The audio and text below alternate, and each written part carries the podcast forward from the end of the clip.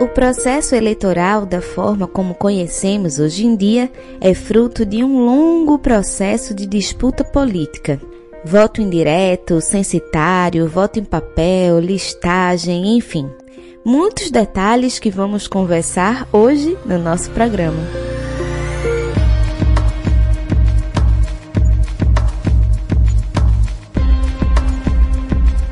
Olá, eu sou Yale Tairine e está começando mais uma edição do programa Prosa e Fato.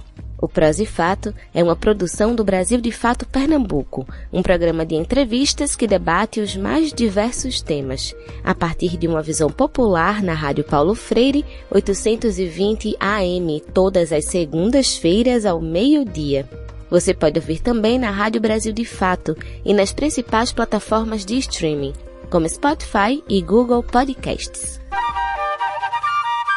Prosa e fato. Uma visão popular sobre o mundo.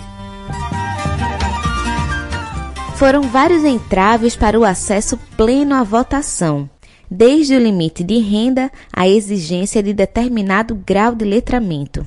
Mas apesar disso, o povo nunca deixou de lutar por seus direitos e querer acesso à participação política.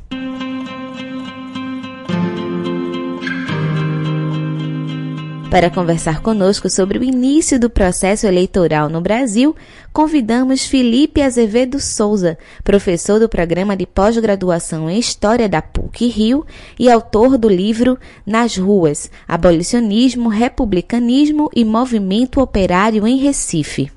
Felipe, seja bem-vindo ao Prós e Fato e para a gente começar, vamos voltar lá para o século XIX. Como é que era o processo eleitoral naquele período? Quem é que podia votar? Como era essa ideia das listagens?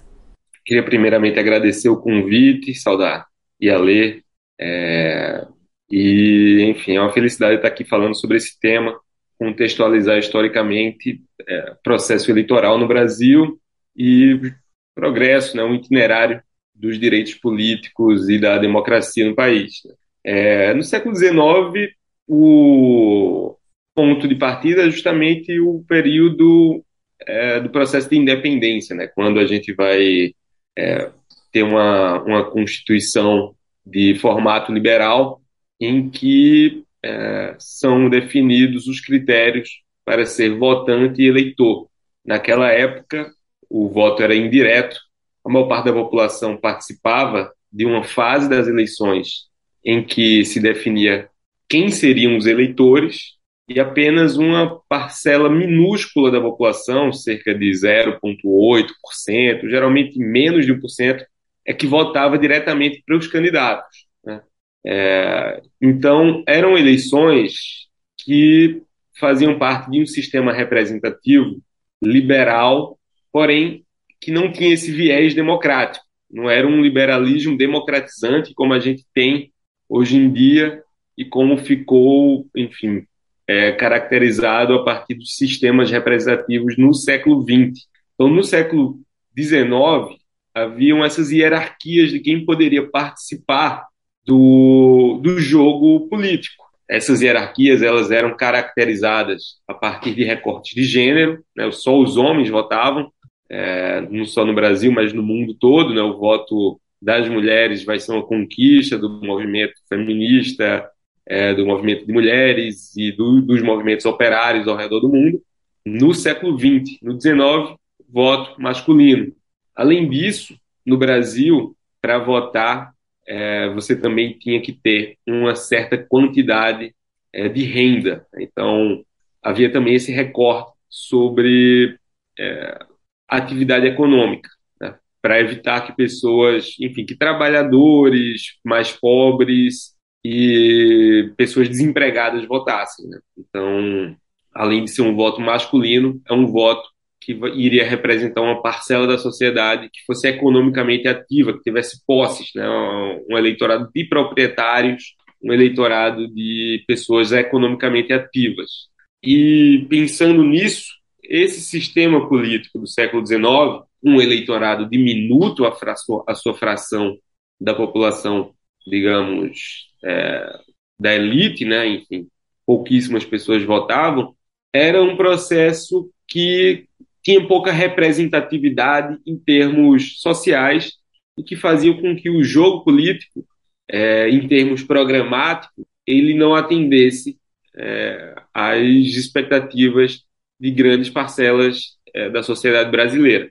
Além do que, por ser um eleitorado tão diminuto e pelo fato de que as instituições que organizavam as eleições elas ainda não haviam se constituído é, de maneira sólida, como a gente vai ter um Supremo Tribunal Eleitoral é, no século XX, né? então não existia um, um, um, órgão independente de organização das eleições, faz, isso, isso acabava sendo uma combinação muito é, arcaica, né? Então você tinha um eleitorado pequeno e as organizações e a organização das mesas eleitorais, a organização das, das listas de qualificação elas eram realizadas pelas pessoas interessadas nos resultados do jogo político. De modo que essas eleições do século XIX elas ficaram afamadas tanto pela pequena participação eleitoral quanto pela, pela burla, pela corrupção, pela fraude, né?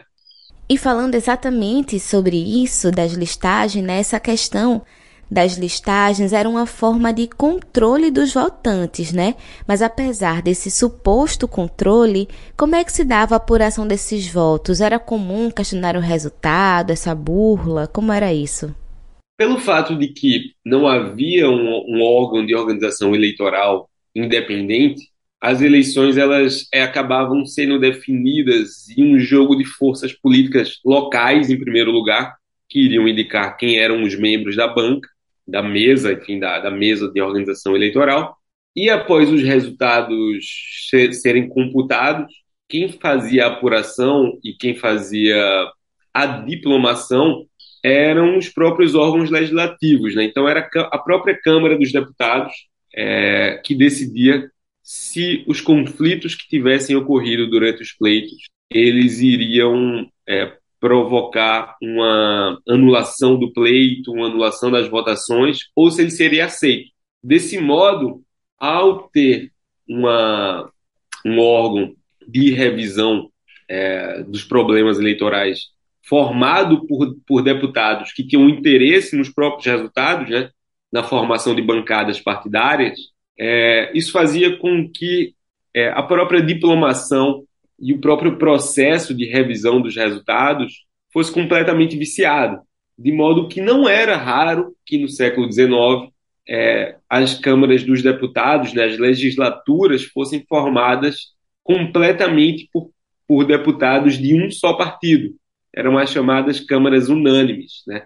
Então, você durante o século XIX quase todo, você teve um sistema bipartidário entre o Partido Conservador e o Partido Liberal, nas duas décadas finais, o Partido Republicano também se apresentou, mas com resultados iníquos, né? eles tinham pouca capacidade de, de, de conquista de votos. É, então, era um jogo é, essencialmente entre liberais e conservadores.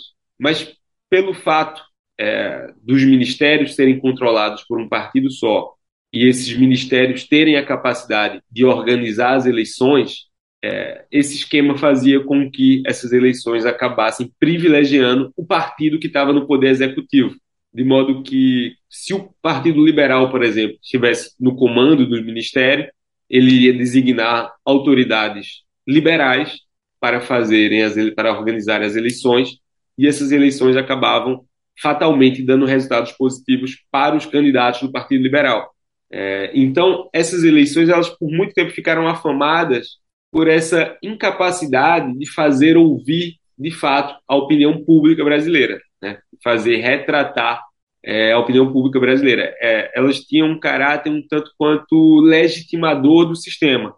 Né? Então, o sistema político era um sistema representativo, porém, é, era um sistema representativo que ouvia a voz de poucos brasileiros e o processo era extremamente é, dominado por vícios e por corrupção. Estamos conversando com Felipe Azevedo, historiador e professor da PUC Rio. Agora vamos para um rápido intervalo, mas voltamos já já. Vocês estão ouvindo o programa Prosa e Fato, uma visão popular sobre o mundo.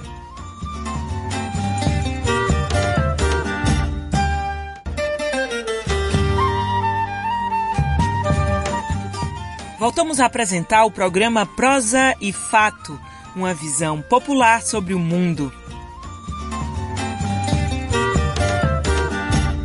Estamos de volta com o programa Prosa e Fato para dar continuidade à nossa conversa com Felipe Azevedo, historiador e professor da PUC Rio. Bem, próximo à extinção do voto censitário, né, que estabelecia uma renda para votar, em 1881 a Câmara e o Senado aprovaram a Lei Saraiva, que exigiu letramento para os votantes, ou seja, pessoas analfabetas não podiam votar. E essa regra só foi extinta nas eleições de 1985, mais de 100 anos depois, né? E agora a questão é por que a renda deixou de ser um fator de impedimento, mas o letramento passou a ser uma importante barreira no acesso ao voto?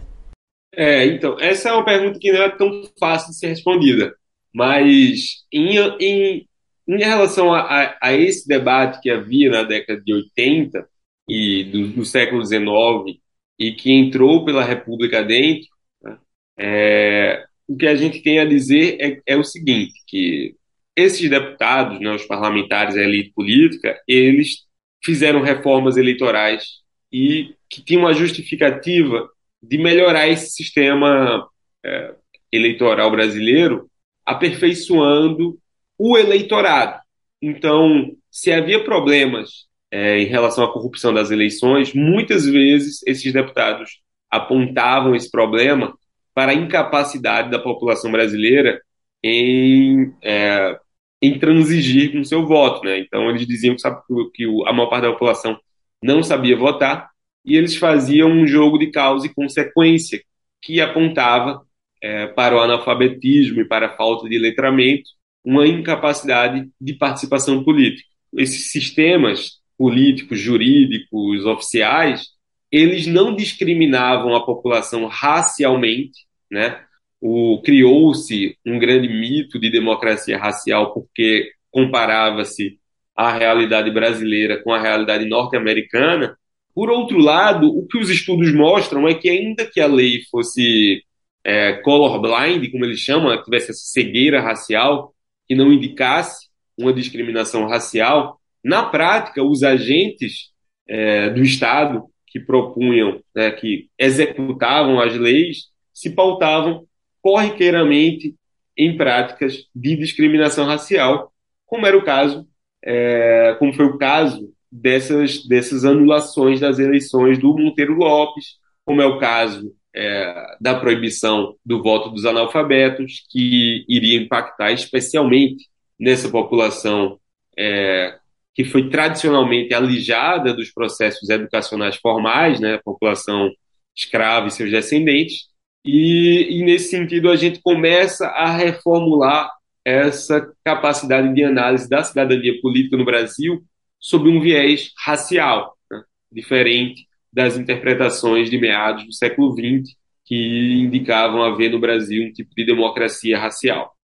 E Felipe, como é que a população se preparava e participava das eleições? Era possível ter brechas para a participação das camadas mais pobres? Você citou inclusive o caso de Monteiro Lopes, né? Mas como é que era essa possível brecha na disputa e representação política? Ao longo do, do, do século XX e até um, um tanto quanto recentemente, criou-se uma falsa interpretação de que a população mais pobre, é, de que a população não alfabetizada era indiferente dos processos políticos. Né? Criou-se essa ideia de que, por haver uma pequena participação política, é, essa população, enfim, é, de cor, como eles chamavam na época, e a população, os trabalhadores, eles não se interessavam pela política. No entanto, o que a gente vê é que, principalmente no final do século XIX, com a ascensão de alguns movimentos sociais que possibilitavam uma, um horizonte de mudança social a partir é, da interferência popular no sistema político, eu estou falando especificamente do abolicionismo, é, criaram-se várias associações de pessoas que não tinham direitos políticos e que participavam da política de forma, é, de forma não formal. Né? Então, eles não votavam, porém, eles apareciam nos comícios, eles faziam parte das passeatas, eles faziam propaganda política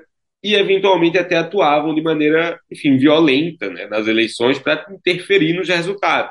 É, tem um caso muito emblemático, que é o caso da eleição de Joaquim Nabuco, em 1884, quando ele ia perder no voto, é, no voto nas urnas, porque o candidato escravocrata, conservador, que, se, que estava se opondo a ele, que estava disputando com ele aquelas eleições, é, conseguiu é, adulterar as atas eleitorais. Né? Então, quando a população percebeu que as atas eleitorais que estavam sendo adulteradas na igreja do, da matriz da Boa Vista, quando eles perceberam aquela, aquela farsa que iria tirar o candidato abolicionista é, da legislatura, eles invadiram a igreja né, e mataram os fiscais do Partido Conservador.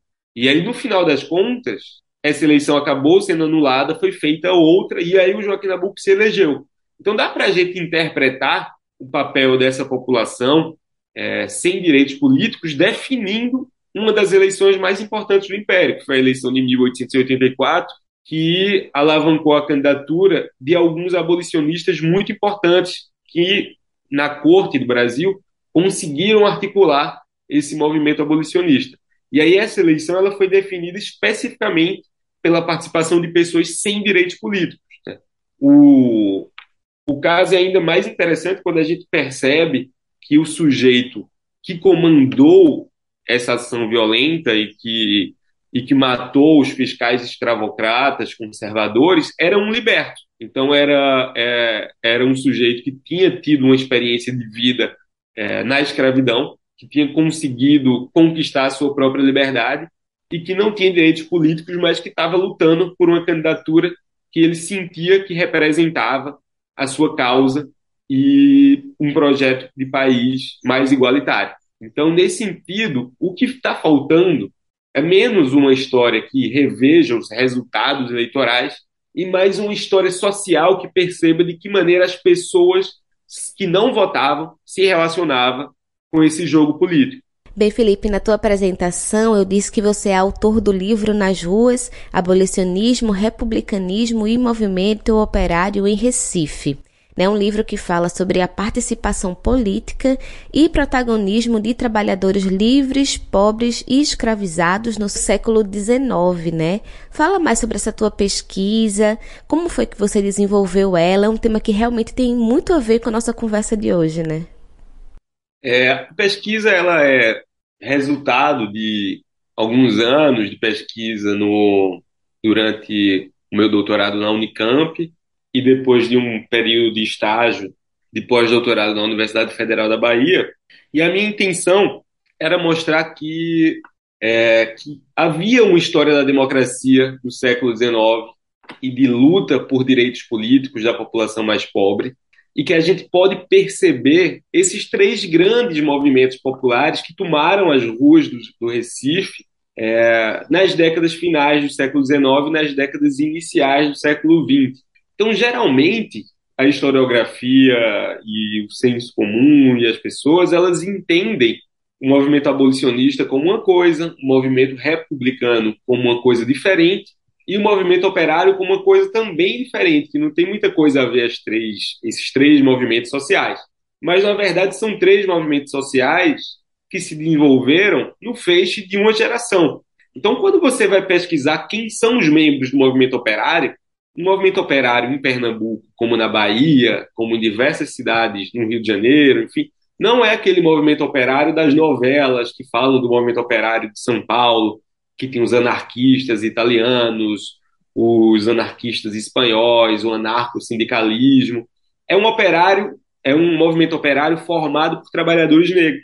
E aí, quando você pesquisa individualmente quem são esses trabalhadores negros que estão liderando esse movimento operário em Recife, e você puxa para trás, você vê que esses caras eles fizeram a sua formação de cultura política é, no movimento abolicionista, né? Então dá para entender uma continuidade, é, não de pautas especificamente, não de pautas específicas, mas de pautas gerais. Né? Então o movimento abolicionista, alguma vertente do movimento republicano e o movimento operário lutavam por uma sociedade mais igualitária. E as pessoas que se manifestavam, que foram para as ruas, que organizaram associações, estavam envolvidas é, nesses três movimentos. Então, o percurso do livro é tentar entender é, a continuidade, a continuidade do processo histórico e de aperfeiçoamento das lutas a partir dos debates. Né? É, se esses, se essa população pobre, negra, de afogados, de Tegipió, é, de Santo Amaro, que durante o movimento abolicionista lutava pelo fim da escravidão e uma maior parte dessa população não tinha direitos políticos, eles também lutaram por uma república que ampliasse é, os direitos políticos. Né? Então, eles, eles, eles lutavam por mais participação no sistema político brasileiro. Quando alguns estudos do período diziam que a Primeira República era, era o voto do cabresto, que estava tudo dominado, que a população pobre não fazia parte do, do, do, sistema eleitoral. Mas quando você olha as listas eleitorais da época, você percebe que a maior parcela do eleitorado era formado por trabalhadores. Né? Então, você tinha ali de, de 30% a 35% no começo do século XX de um eleitorado formado por pessoas que, enfim, é, não detinham os meios de produção, por pessoas que trabalhavam por diárias no porto de Recife, nos arsenais da Marinha, é, nas pequenas fábricas de fósforo, de chapéu, de cerveja.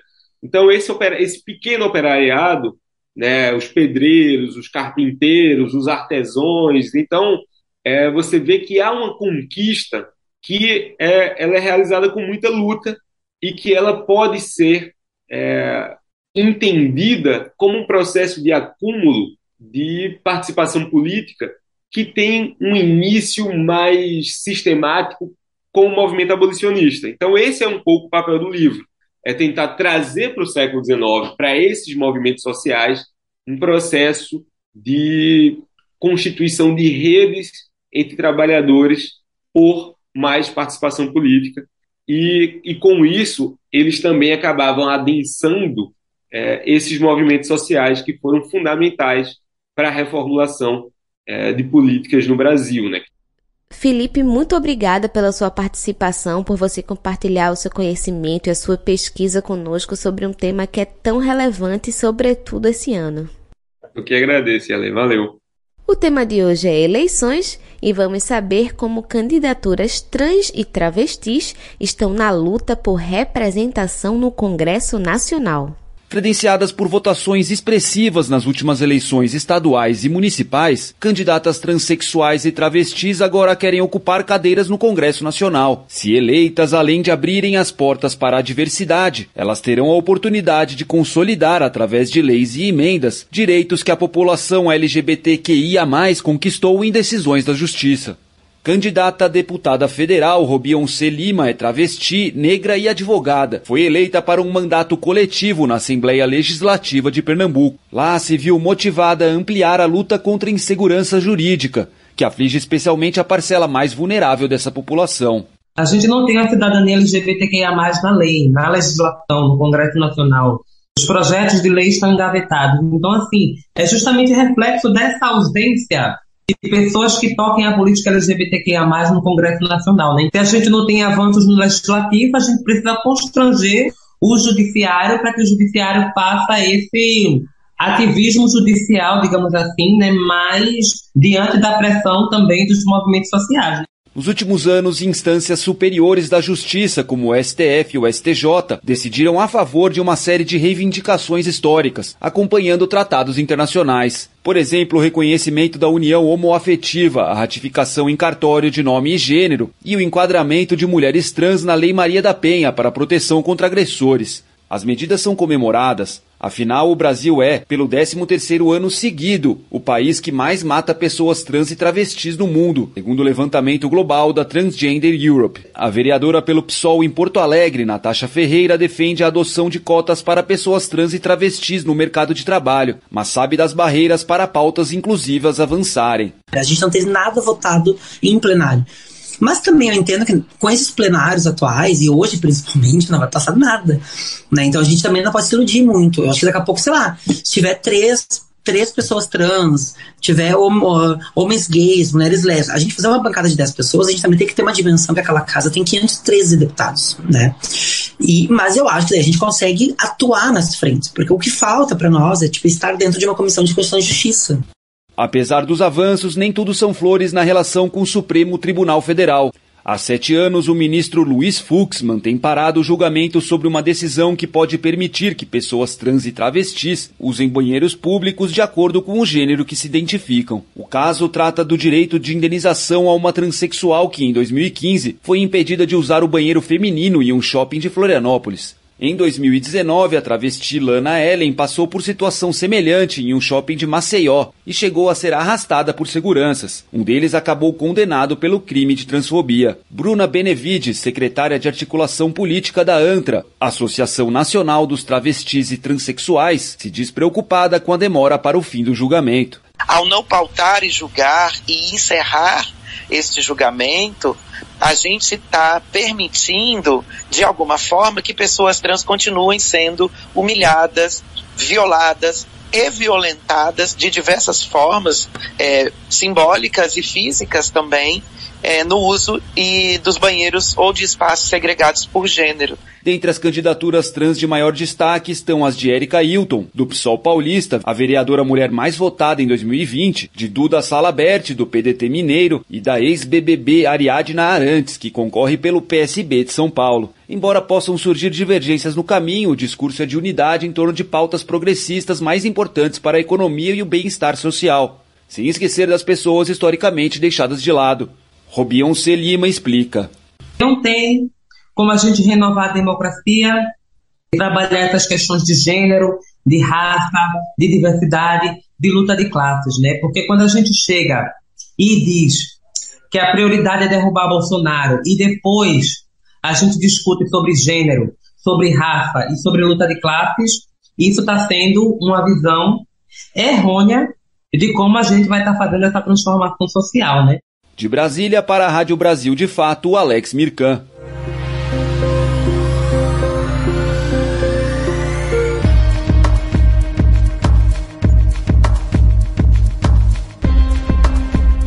Se você quiser sugerir algum tema, fazer um comentário ou tirar qualquer dúvida sobre o nosso programa, você pode entrar em contato conosco pelo nosso telefone, que também é o nosso WhatsApp. Anota aí: DDD 81 99606 0173.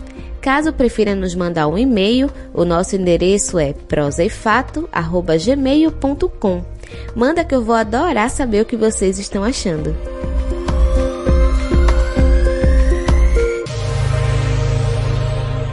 Você sabia que a urna eletrônica, o aparelho utilizado em nosso país para contabilizar os votos da população, é uma tecnologia brasileira e referência para o continente americano?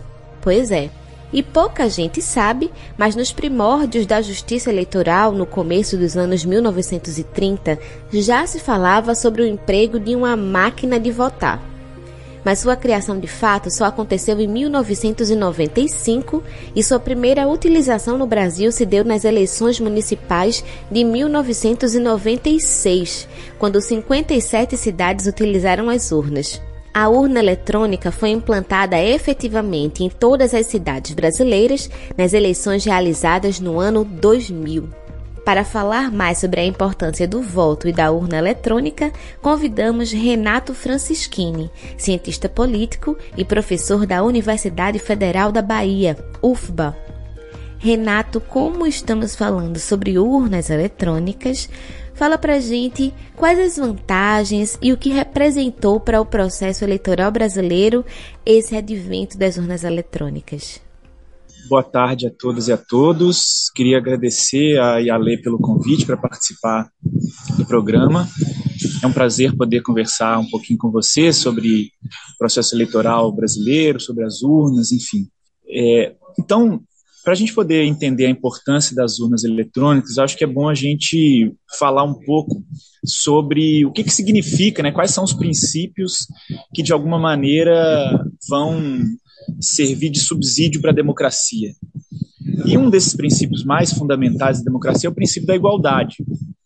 A democracia ela é fundada então numa ideia de que todos e todas têm direitos iguais e devem ter oportunidades iguais de participar das decisões coletivas.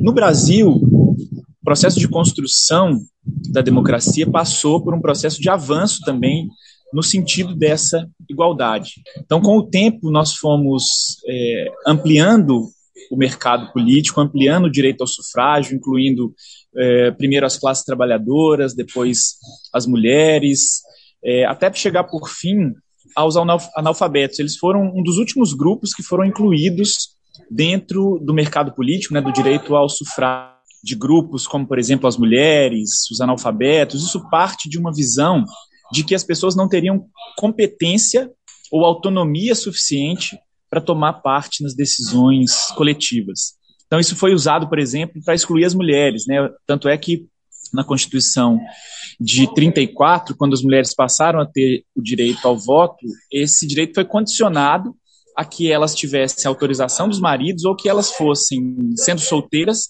pudessem comprovar uh, a sua autonomia econômica. Então, quando a gente amplia, quando a gente vai ampliando o direito ao sufrágio, nós vamos incluindo mais pessoas dentro dessa, desse direito né, a participar das decisões coletivas e nós vamos também reconhecendo que essas pessoas têm uma capacidade igual de tomar parte nas decisões políticas. Acontece que, mesmo com a inclusão dos analfabetos, quando nós tínhamos ainda as urnas é, de papel, né, as cédulas de papel, boa parte dessa população muitas vezes não conseguia, embora tivesse esse direito, não conseguia exercer esse direito ao voto de forma igualitária. As urnas eletrônicas elas foram fundamentais nesse sentido. Por quê? Porque com as urnas eletrônicas diminuiu muito, por exemplo, os votos inválidos. Se antes da introdução das urnas eletrônicas, uma parte significativa da sociedade brasileira, eh, mesmo aqueles que não são considerados analfabetos, mas que é, têm apenas um parco conhecimento da língua, eles tinham uma dificuldade muito grande de registrar os seus votos. Né? Qual urna eletrônica em que você vai lá e digita o número do seu candidato, aparece a foto do seu candidato, isso fez com que uh, houvesse uma inclusão de fato de grupos que, embora antes tivessem o direito de participar do processo eleitoral, não conseguiam exercer esse direito de forma plena. Bem, Renato, e em agosto desse ano, o chefe da Missão da União Interamericana de Organismos Eleitorais, UNIORE, Lorenzo Córdova, afirmou que a urna eletrônica brasileira é uma referência para os países do continente americano. Mas, mesmo sendo essa referência para outros países, aqui no Brasil há alguns anos tem se questionado bastante a eficácia e legitimidade das urnas. O questionamento de que as urnas não são confiáveis faz algum sentido? A quem que serve essa deslegitimação? É, bem, quem como eu tem mais de 30 anos certamente se lembra de como era o processo de contagem de votos, de apuração dos votos nas eleições antes da introdução da urna eletrônica. A minha mãe, que foi fiscal de um partido político em um processo eleitoral antes da introdução das urnas eletrônicas, narra histórias que beiram o absurdo. Então, uma urna, uma, uma cédula com uma palavra qualquer escrita, os fiscais dos partidos reivindicavam que aquela palavra se parecia com o nome ou apelido de um candidato que estava concorrendo às eleições. E havia uma, uma disputa né, política ali entre os fiscais dos partidos que estavam acompanhando essa apuração para a contagem dos votos. Então, certamente, para além né, desse fator da inclusividade que eu mencionei na resposta anterior, a, as urnas eletrônicas elas trouxeram uma celeridade muito grande para o processo eleitoral no Brasil. Quando a gente olha para os questionamentos que têm sido feitos recentemente sobre as urnas eletrônicas, a gente não pode se esquecer que esse não é um fator inédito. Né? Como você mesmo é, mencionou, já houve em outros momentos um questionamento. Talvez o primeiro mais significativo foi o que foi feito pelo candidato Aécio Neves, quando em 2014, após as eleições em que ele foi derrotado pela presidente eleita Dilma Rousseff, por uma margem pequena, uma margem estreita de votos, ele é, questionou o resultado das, das urnas, pediu que houvesse uma recontagem dos votos, etc. etc. Ele depois admitiu, né, e me perdoem aqui repetir as palavras dele, ele admitiu que ele o fez apenas para encher o saco do PT. Então, eu acho que esse questionamento que foi feito lá em 2014, ele, de certo modo, abriu as portas para que outros questionamentos viessem posteriormente. Para não falar da, é, do impeachment né, que aconteceu, do golpe parlamentar que aconteceu depois em 2016, que foi um dos desencadeamentos desse, desse questionamento. A gente tem que se perguntar a que interesses serve esse questionamento, né, esse tipo de questionamento em relação às urnas eletrônicas no Brasil. Pelo que nós sabemos, né, não houve até hoje nenhuma comprovação ou sequer um indício de que tenha havido qualquer tipo de fraude nas eleições no Brasil após a introdução das urnas eletrônicas. Fraude havia antes, né, como eu mencionei aqui. Então, é, a gente precisa se perguntar que interesses é, esse tipo de questionamento vai servir. No caso do Aécio Neves, serviu para que ele, derrotado nas urnas, tumultuasse o processo político no Brasil questionasse a legitimidade de uma presidente que foi eleita. É, agora, no presente, a gente vê algo muito semelhante. O candidato que, prevendo, já que as pesquisas têm indicado isso, que ele pode ser derrotado, ele passa a questionar o processo eleitoral, ele passa a questionar a confiabilidade das urnas eletrônicas. Bem, o papo com Renato Francisquini, cientista político e professor da UFBA, está muito bom, mas agora vamos para um rápido intervalo. Fica por aqui que nós voltamos já já. Vocês estão ouvindo o programa Prosa e Fato, uma visão popular sobre o mundo.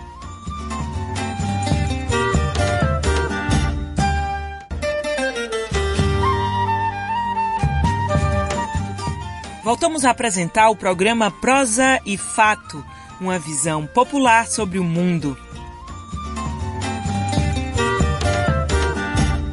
Estamos de volta para o nosso terceiro e último bloco do programa Prosa e Fato, aqui na sua Rádio Paulo Freire 820 AM.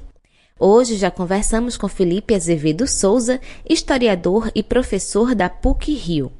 E se você perdeu, você pode escutar depois no nosso site brasildefatope.com.br e também nas principais plataformas de streaming como Spotify e Google Podcasts.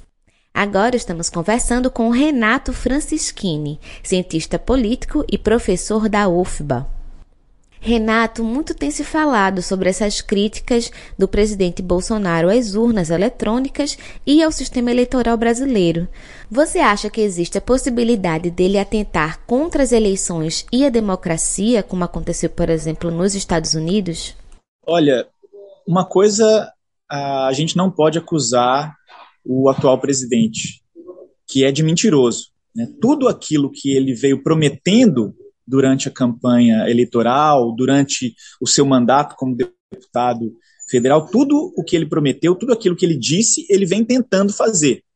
Muitas vezes as instituições elas impediram que ele avançasse, por exemplo, é, na, em, em, campanhas ou em leis para abrir a, a porteira para que as pessoas pudessem comprar armas, portar armas, comprar munições, etc. A gente sabe que ele conseguiu muita coisa, né, mas tantas outras é, ele foi impedido pelas instituições, seja pelo Congresso Nacional, seja pelos tribunais, pelas cortes, enfim.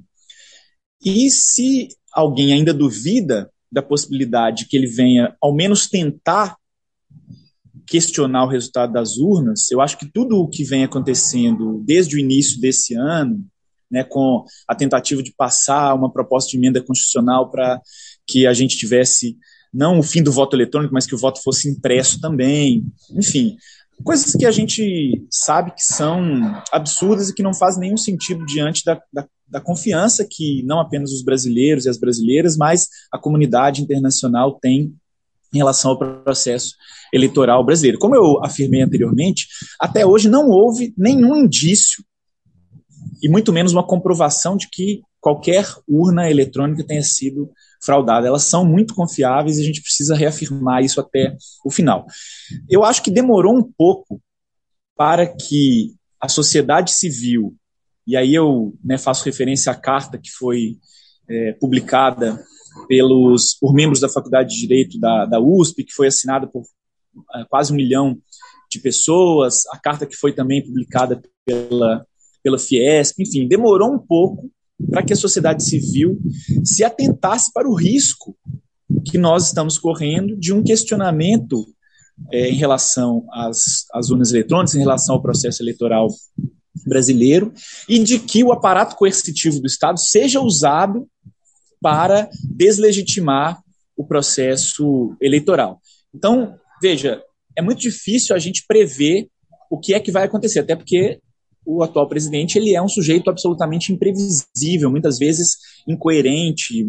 É difícil, muitas vezes, a gente encontrar racionalidade por trás dos seus, dos seus atos. Mas ele vem prometendo que ele não vai aceitar uma derrota caso não haja o que ele chama de voto impresso, auditável, enfim, o que a gente sabe que são informações falsas, uma entre tantas outras que ele vem, ele e a sua campanha, os seus apoiadores vêm divulgando. Agora, com esses manifestos que foram recentemente publicados, com o discurso de posse do Alexandre de Moraes no TSE, o preço para ele dar um golpe parece ter ficado mais, mais alto.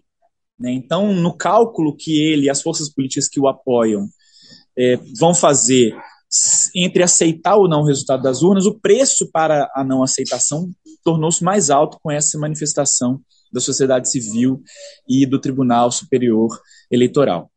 Renato, em 2022, a conquista do voto feminino completa 90 anos e algumas análises apontam que o voto das mulheres será decisivo nas eleições desse ano.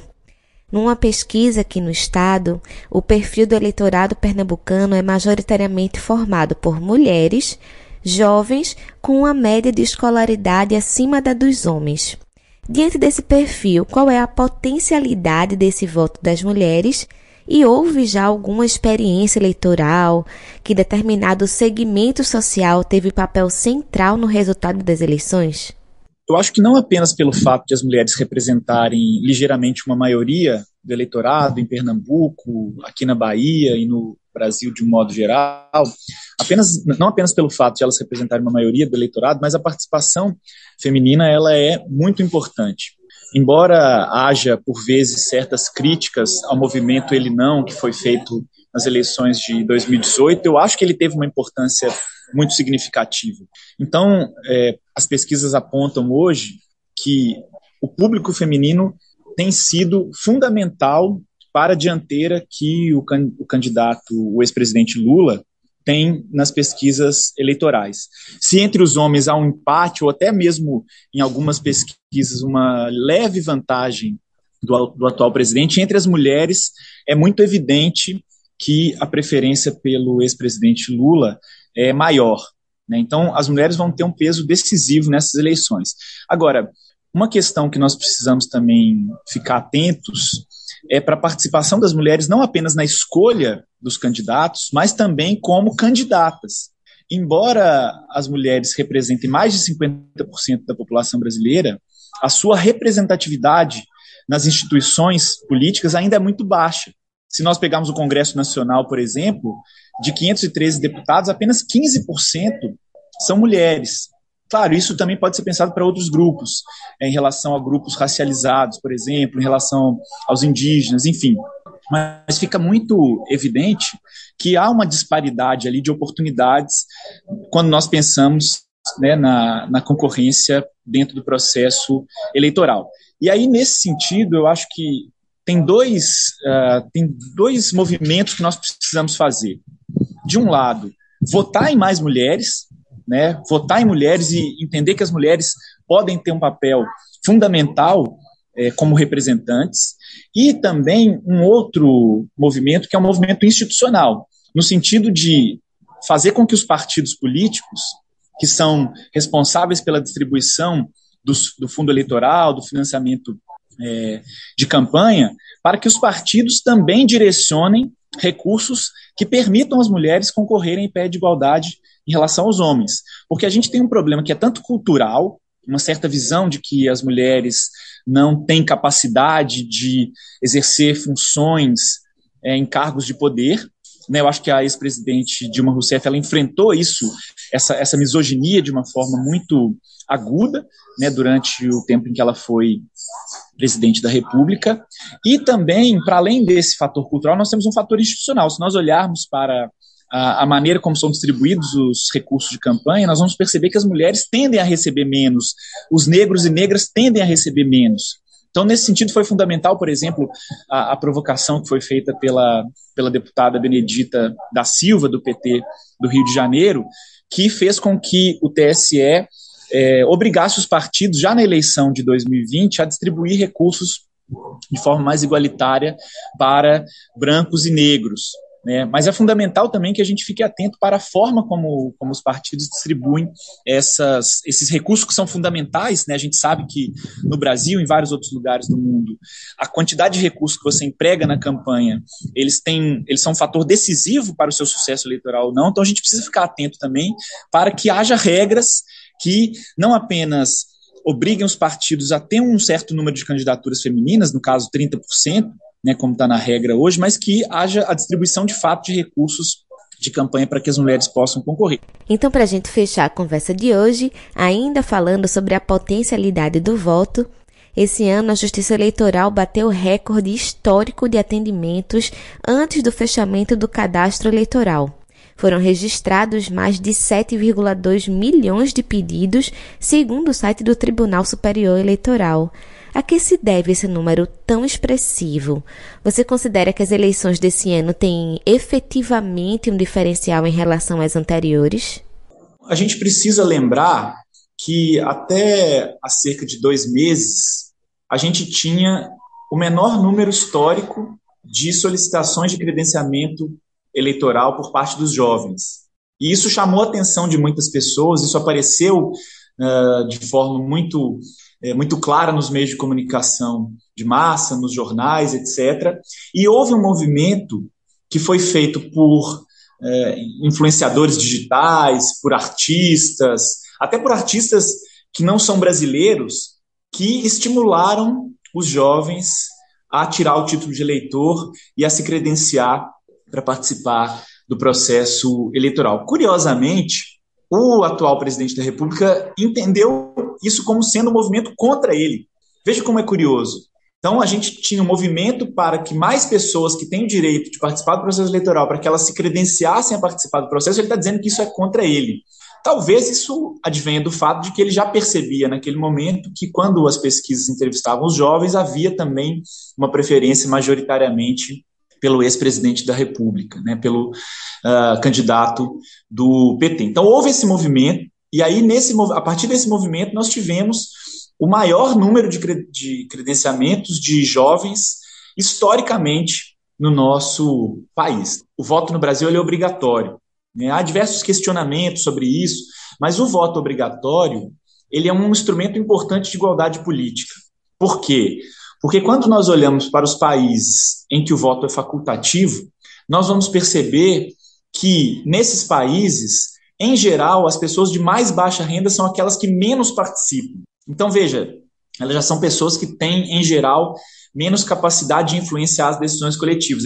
As pessoas de mais baixa renda não podem é, financiar campanhas, não podem fazer lobby, enfim, tudo que elas têm para se defender, digamos, ou para influenciar as decisões políticas é o seu voto.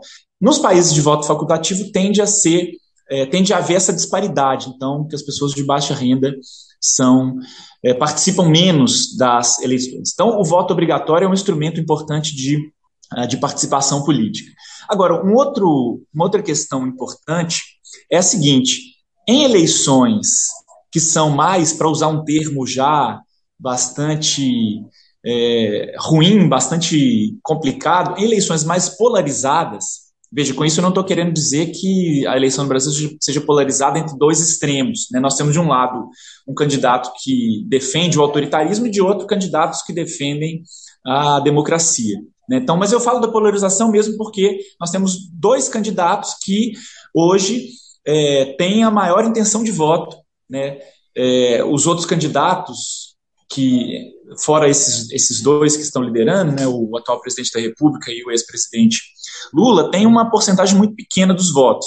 Então, em eleições mais polarizadas, parece haver uma tendência a que as pessoas participem mais. Isso acontece, inclusive, em países de voto facultativo. Por que, que isso acontece? A minha impressão é que isso acontece porque as pessoas parecem perceber que eleições como a que nós vamos é, ter no Brasil agora em 2022, muita coisa está em jogo. Né? Então as pessoas estão mais interessadas é, na política, elas estão mais interessadas em conhecer as propostas dos candidatos, em saber as alternativas que estão é, à sua disposição, enfim. Então, eleições em que nós percebemos, ou as pessoas percebem que há muita coisa em jogo, tende a haver uma participação é, ainda maior. Renato, muito obrigada pela sua participação, por compartilhar seu conhecimento e trazer todos esses elementos para esse ano em que ele vai ser muito debatido, né? Muito obrigado, Viale. É, foi um prazer participar é, e eu fico à disposição aí para quando vocês quiserem, é, podem me convidar. Estamos terminando o Prosa e Fato de hoje. Eu quero agradecer a sua companhia até aqui. E se você tem algum comentário ou sugestão de tema, manda pra gente. O nosso e-mail é prosaefato@gmail.com. Você pode também ligar ou mandar um WhatsApp para o telefone DDD 81 99606 0173 manda um oi para a gente nesse número de WhatsApp para você ficar recebendo nossas notícias diariamente. E segue também a gente nas redes sociais, no Instagram, no Twitter e no Facebook é arroba. E se você quiser escutar novamente é só entrar no nosso site brasildefatope.com.br e também nas principais plataformas de streaming como Spotify e Google Podcasts. Obrigada pela sua audiência e até a próxima semana. Temos um encontro marcado aqui na Rádio Paulo Freire toda segunda-feira ao meio-dia.